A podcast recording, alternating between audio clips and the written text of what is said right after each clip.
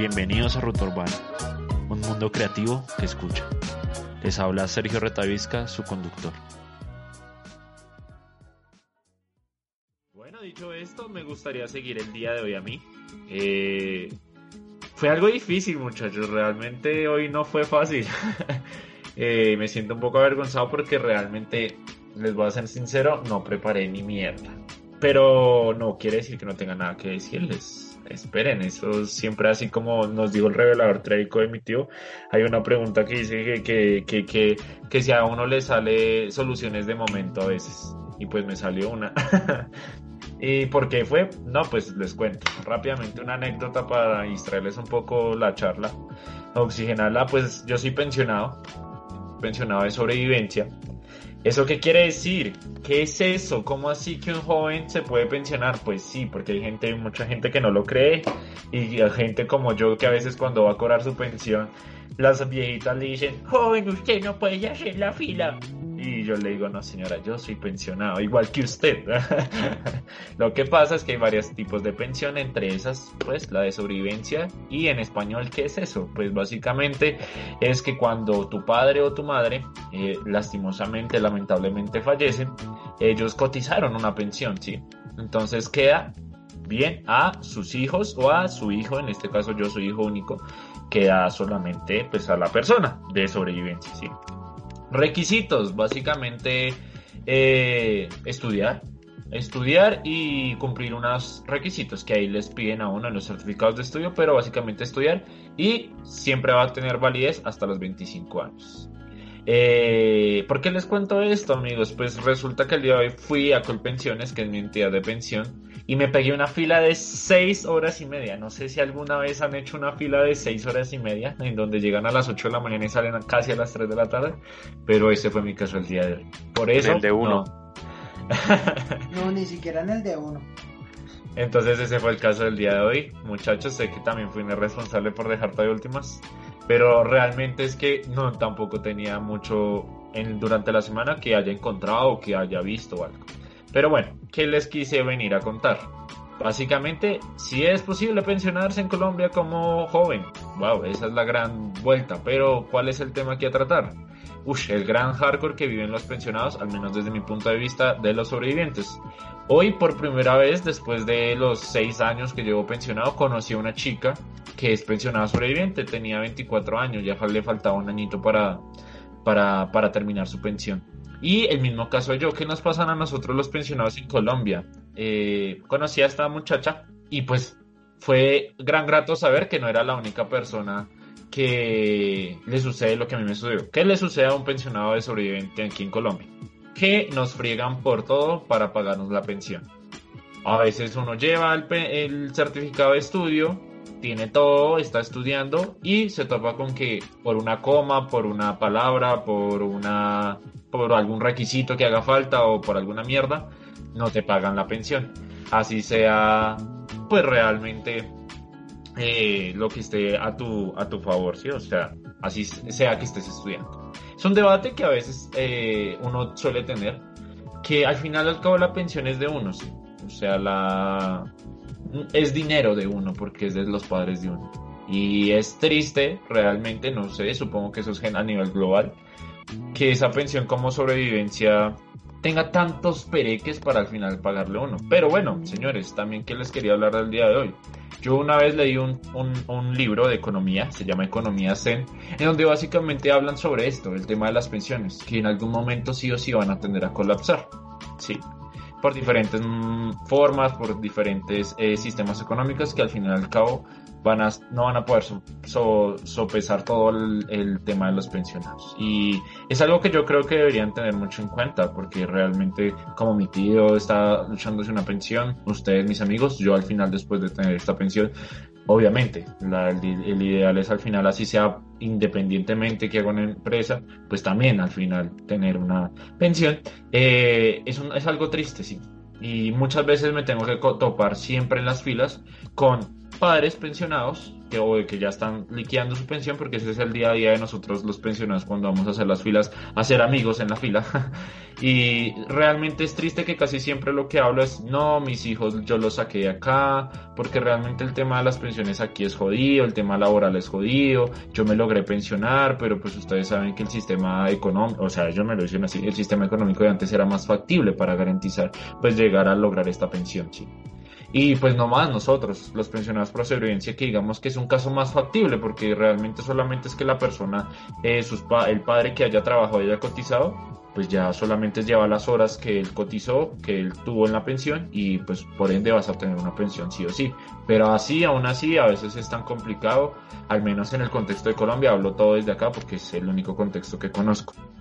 Pero bueno, para no hablar siempre de lo malo, quiero decir que sí es posible pensionarse en Colombia, al menos como es en mi caso, que muchas veces suele ser sorpresivo, que es lo que más eh, suele impactar a la gente, que yo sé, los colombianos comemos mucha mierda, yo sé que Colombia es difícil, pero Colombia hay cosas lindas a veces y yo quiero ser muy agradecido de que a pesar de todo yo he podido ser pensionado y a pesar de tanto que tantas vueltas que tengo que hacer, pues tengo una pensión. Cosas que a veces otros sistemas no sé, no sé eh, si, si a veces puedan garantizar esto.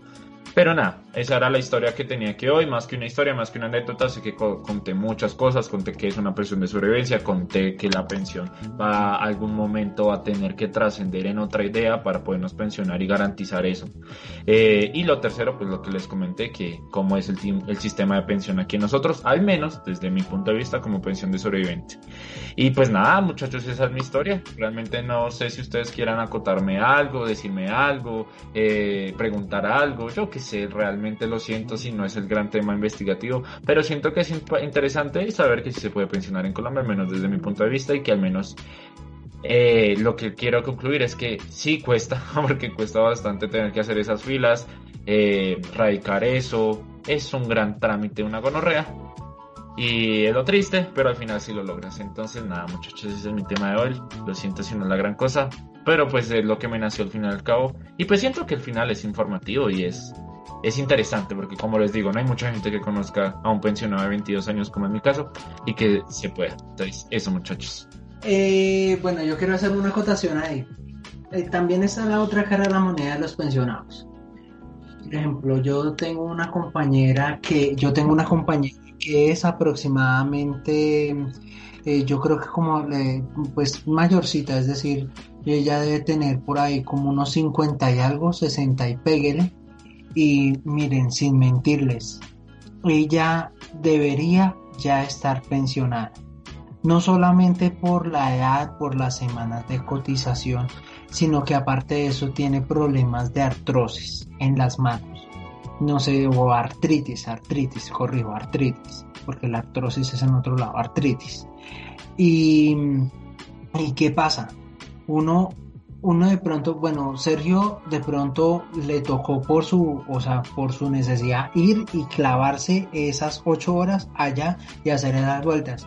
Pero en el caso de ella, que ella tiene que estar cumpliendo ocho horas y tratar de, de mirar cómo hace para que le den permiso y si es que le dan permiso, que porque no, que porque usted tiene que estar cumpliendo con sus labores, eh, o sea, hay uno que hay como pensando, Dios mío, o sea, ahí es cuando uno piensa, eh, de por Dios, o sea, nosotros eh, para allá vamos, o sea, porque pues en este momento pues estamos bien, ¿sí? Pero, pero más adelante el cuerpo a uno le, le, le cobra factura, o sea, si no le cobra factura tempranamente, pues se la cobra pues a largo plazo. Entonces, pues eso también, ese es el otro caso de, aquellos pensionados que, que, tienen todo y hasta el momento no, no les, no les sueltan la, pensión como debería ser. Gracias, mi chinito. Eh, ¿Alguien más? Bueno, en primer lugar, sí, o sea, tengo que, que aceptar que mm, en medio de la adversidad el país le ha podido ayudar bastante, bastante a, a Sergio y que no son demasiados casos, pero sí los hay. En el caso personal, tengo un tío que nació con una discapacidad y el tipo también cobra una pensión. Desde los 18 años cobra una pensión cada mes y el tipo tiene 60 años. Y fue gracias a que mi abuela cotizó durante bastantes años y bueno, gracias a Dios le quedó la pensión a, a mi tío.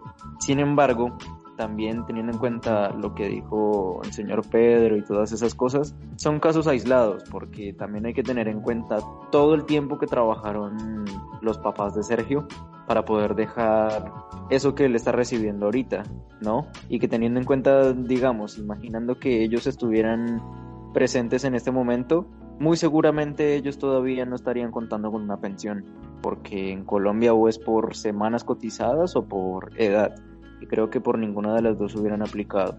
Así que sí, es, es en serio de, de, agradecer que pues menos mal Sergio puede contar con eso.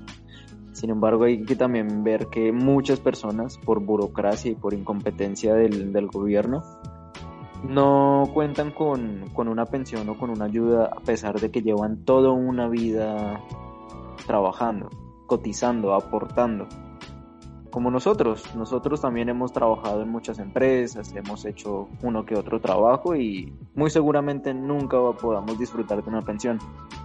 Así que en resumidas cuentas las pensiones es simplemente para empresarios y para, bueno, hay personas que, que pueden contar con ellas, pero si uno también se detiene a pensar un poco en personas de la tercera edad que pueden contar con esas pensiones, también son muy bajas. No son ni siquiera proporcionales a lo que ellos trabajaron y aportaron. Entonces hay que ver todas esas cosas. Y también víctimas de la burocracia es que eh, uno tiene que esperarse, como dice Sergio, seis horas haciendo una fila para poder hacer un trámite. Gracias, mi chinito. Jaycito, tu aporte.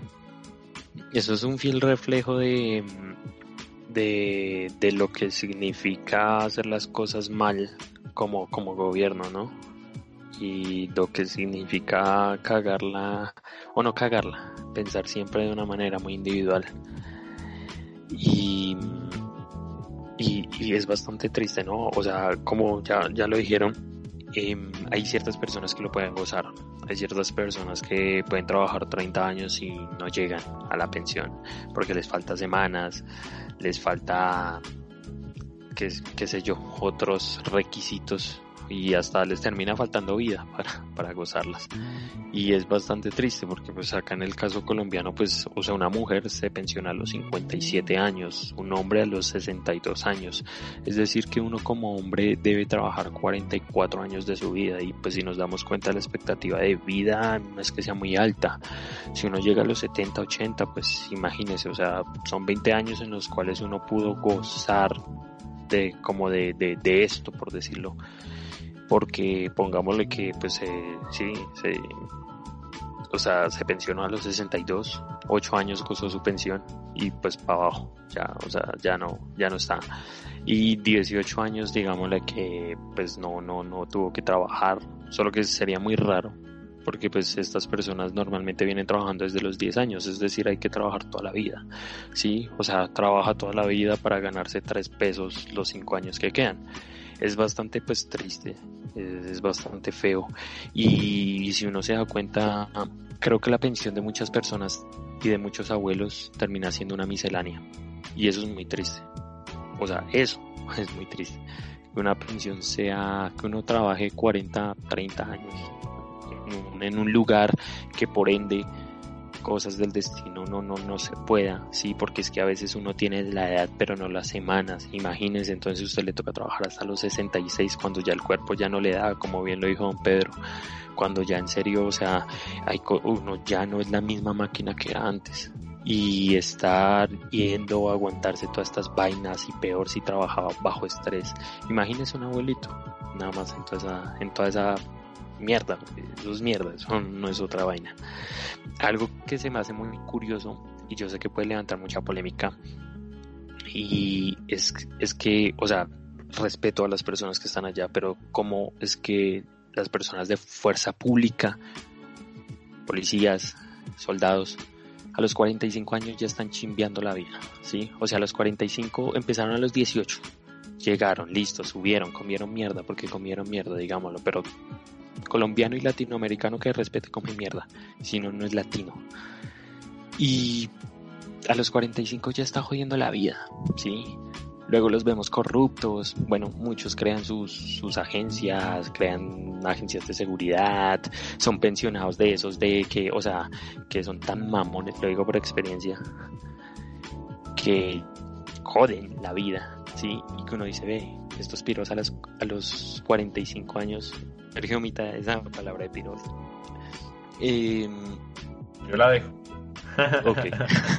no, mentira, uno dice, a los 45 años ya están bien, o sea, sí, prestaron un servicio, muy bien, pero hay muchas personas que también, o sea, básicamente toda la vida, vida han vivido con un, con un básico, ¿sí?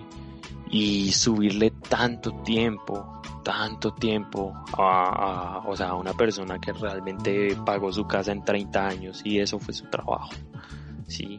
Es, es demasiado triste verlo desde esta manera. Yo lo digo porque pues he visto espejos y he visto personas que, que realmente ya ni prefieren cotizar en muchas cosas que creo que es que a veces pasa que es que ni la salud la cotizan porque es complejo.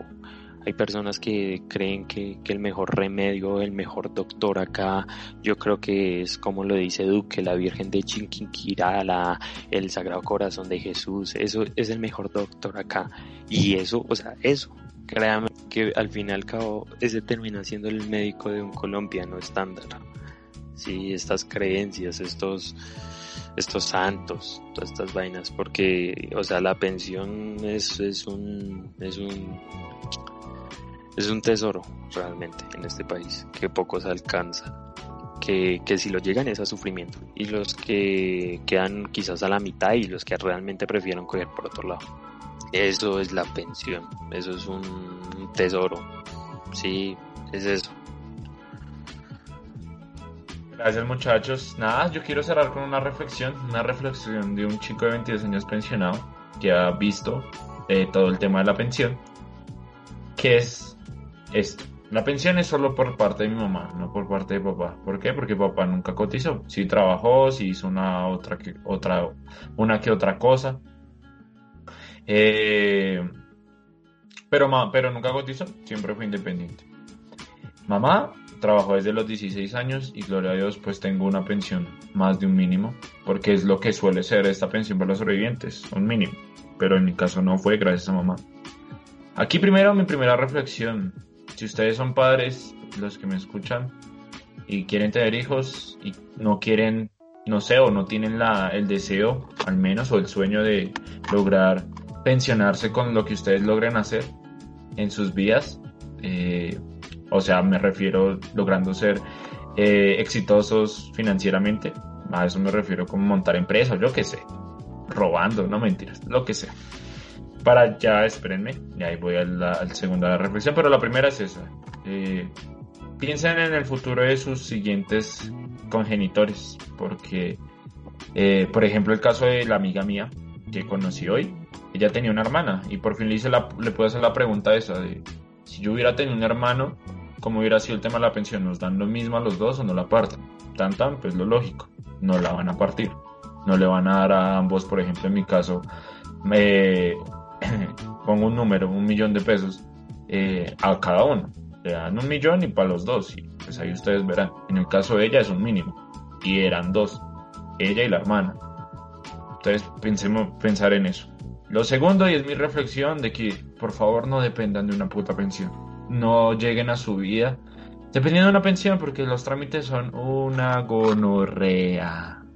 Y lo tienen que hacer igualmente porque no les estoy diciendo no, no lo hagan porque la pensión es, les salvó el culo. A lo que voy es que no dependan al final de su vida en solo una pensión porque he tenido que ver ocasiones cuando hago filas en la parte de los prioritarios como abuelitas de 80, 84 años llegan llorando. En el caso de la pandemia, durante la cuarentena cuando tuve que ir, a una abuelita eh, llorando porque no la habían cotizado. ¿Por qué? No sé, pero no la habían cotizado y bueno, muchas de esas cosas. Y es triste, realmente es triste porque es dinero de uno y eso no tendría que pasar. Pero pasa porque el sistema es así. El sistema falla, como bien saben. Y lo tercero, pues nada, muchachos, sí se puede pensionar. Es una mierda, es de todo, es Colombia. Colombia es bonito, pero pasan cosas así, pero le agradezco. Y nada, esa es mi reflexión, mi humilde reflexión. Muchas gracias a cada uno por su punto de vista, por su aportación o por su crítica social, ¿por qué no? Y ya, tan tan. Eh, entonces, bueno, muchachos, ahora seguimos con Joseph. Eh, Joseph, ¿qué nos tienes el día de hoy, mi? Hola, gente, ¿cómo están? Otra vez yo, Sergio Retavisca. Simplemente pasaba para concluirles este capítulo. Espero que les haya gustado, que los haya entretenido o que al menos les haya dejado algo en su mente. Como siempre, ese es el propósito, nuestra intención que queremos. Y también quería pasar a recordarles que estamos en YouTube, en Google Podcast y en Spotify como Ruta Urbana.